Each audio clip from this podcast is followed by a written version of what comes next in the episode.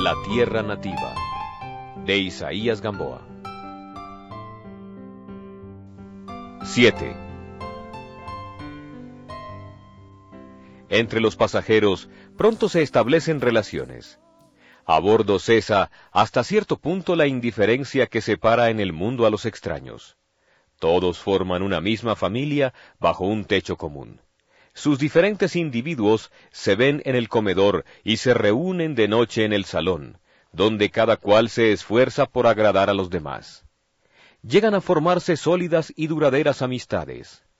Hay compañeros de viaje que se quedan en el recuerdo y en el corazón, sin saberse por qué, y en las horas perdidas suele uno preguntarse, ¿cuál habrá sido la suerte de aquel amigo ocasional? De aquella joven que alegró con su canto las noches a bordo, de aquella pareja que en su viaje de novios parecía tan feliz?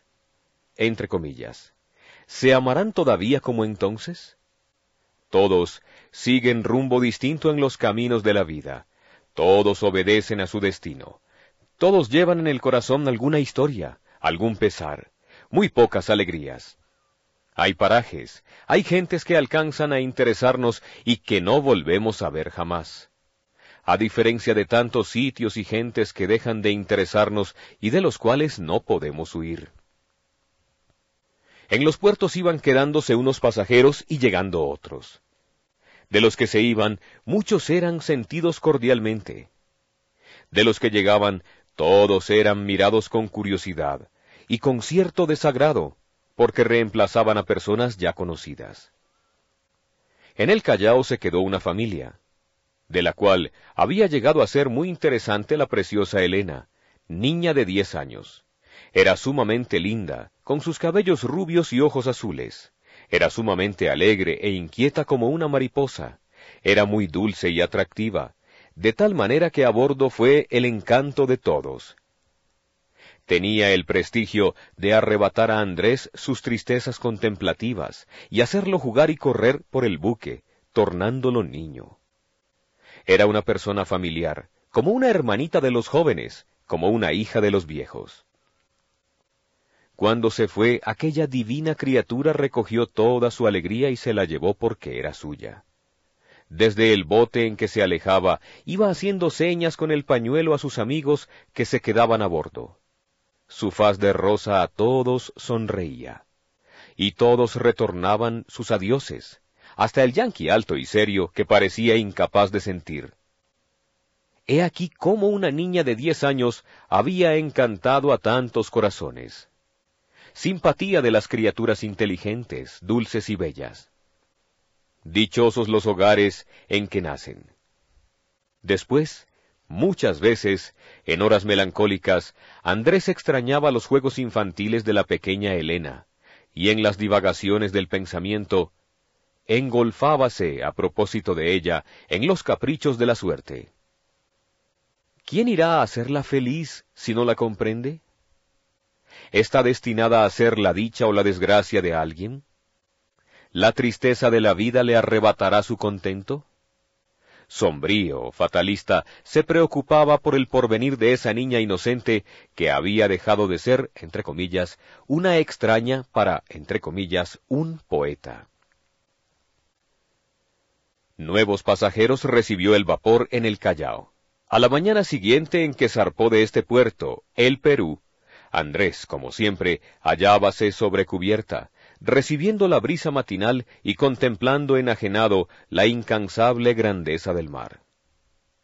A pocos pasos de él, reclinada en la barandilla, con aire distraído o indiferente, vio a una joven alta, delgada, de vestido claro, ceñido el talle por un cinturón rojo. Nueva pasajera, se dijo Andrés, con un pensamiento halagador.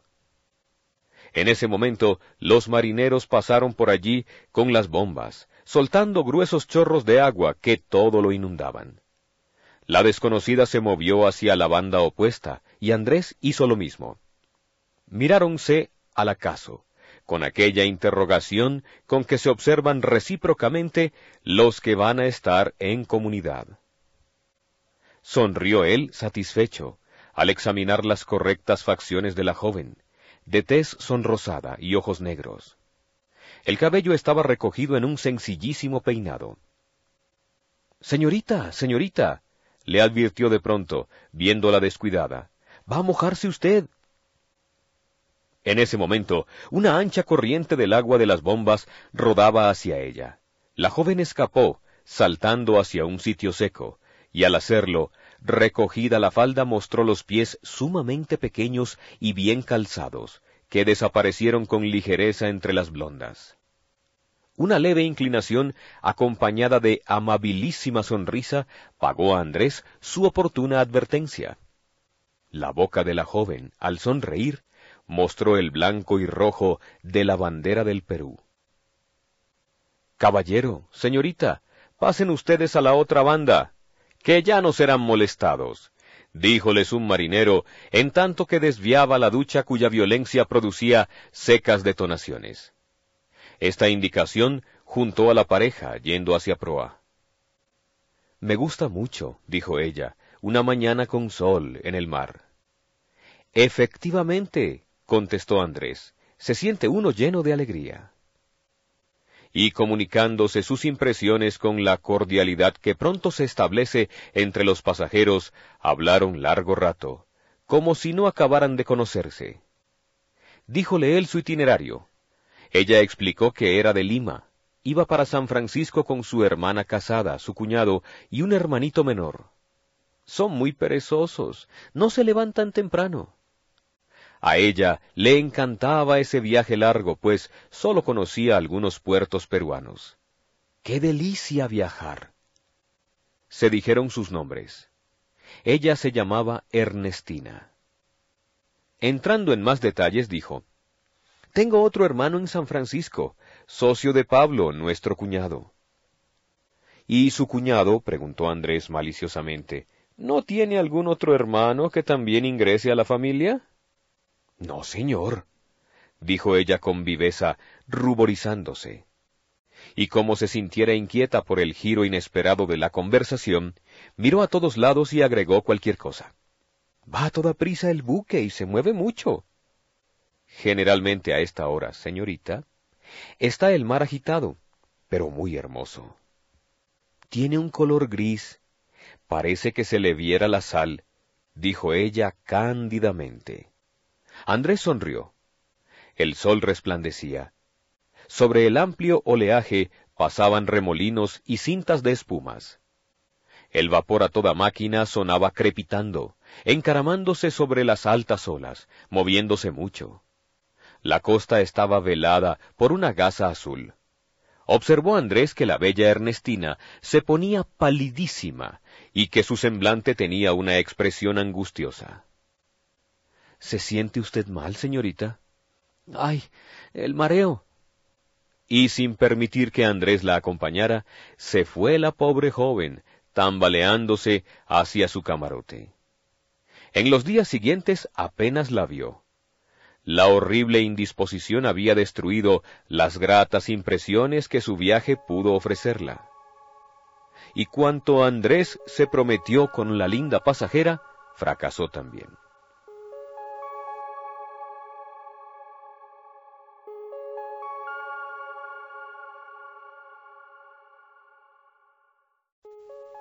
Ocho. Era la víspera de la llegada. En Guayaquil había dejado Andrés el vapor Perú y tomado pasaje en uno de los barcos que hacen la travesía entre ese puerto y el de Buenaventura, donde debía desembarcar el peregrino que diez años antes allí mismo había hecho rumbo al acaso. Mañana, pensaba Andrés, volveré a pisar la tierra colombiana, por la que he suspirado tanto tiempo, sin que un solo día haya dejado de pensar en volver. Mañana. Pero por un fenómeno extraño que aprieta la garganta y humedece los ojos cuando ya se ve cerca lo que más se ha deseado, el joven hallábase invadido por una emoción semejante a la pena, porque hasta la alegría se parece al dolor. Llovía. Era una tarde oscura, monótona, triste. Desde temprano las nubes habían ido agrupándose hasta formar sobre el océano una especie de techo bajo y plomizo. sin luz, por debajo del cual corría el oleaje bramando sordamente. A la proximidad de la tormenta, las aves marinas pasaron con presurosos aleteos y chillidos de espanto. Zumbaba el viento entre las jarcias. Se cerró el horizonte y la lluvia se desencadenó con violencia. Desde la puerta de su camarote miraba Andrés el océano, que se movía pesadamente en dilatadas ondulaciones llenas de amenazas. Las gotas de la lluvia, como si fueran pequeños cuerpos sólidos, agujereaban al caer la tersa superficie de las aguas, levantando chispas brillantes y sonoras que al saltar en mil puntos parecían estrellas de plata que se apagaran en el mar. El chasquido del aguacero, el chirriar y quejarse de la arboladura azotada por el viento, el ruido sordo de la máquina, las voces de los marineros, todo formaba una orquestación solemne y triste. Iba pasando el buque por entre la niebla y de momento en momento lanzaba pitazos prolongados, agudos, como gritos de angustia. Algo de siniestro había en ellos. La oscuridad de la tarde anticipaba la noche. Y Andrés, que había soñado divisar desde ese día las costas de la patria, contemplaba adustamente la niebla enemiga que si el sol la rompiera, dejaría destacarse contra el cielo los contornos azules de las cordilleras del Cauca. La lluvia era continua y la oscuridad se hacía más densa. Sólo el viento, como cansado de rugir, disminuía sus ímpetus, gimiendo en los cordajes y metiéndose por las tuberías. Sonó la campana del comedor y Andrés dejó el sitio donde cruzado de brazos había permanecido horas enteras. Esa noche, la última de la navegación, estuvo en su camarote arreglando el equipaje, pues sabía que al día siguiente muy temprano fondeaba el vapor en Buenaventura. Quería tener todo listo para no perder un momento en la mañana feliz.